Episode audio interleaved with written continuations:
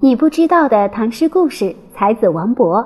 王勃出生在书香世家，是个文学神童。六岁能写诗，九岁通读古书，十岁开始自己写书。十四岁的时候，写了一篇谈论社会的大文章，很牛。凭这篇文章，王勃十四岁就被授了个官。再后来，被皇帝选去陪太子一起上学。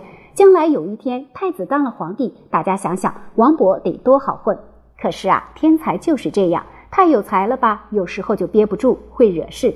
有一回，皇帝的两个儿子玩斗鸡，各拿一只鸡，看谁的能斗赢。那个时候流行玩这个，大人爱玩，小孩也爱玩。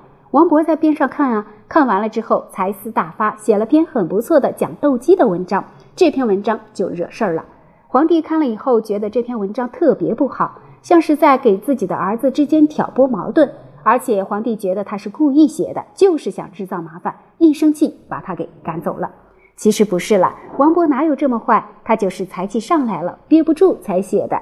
结果可好，大好前程就被这篇文章给耽误了。后来，王勃还干过一次漏财气、惹人不高兴的事儿。关注我，下期告诉你。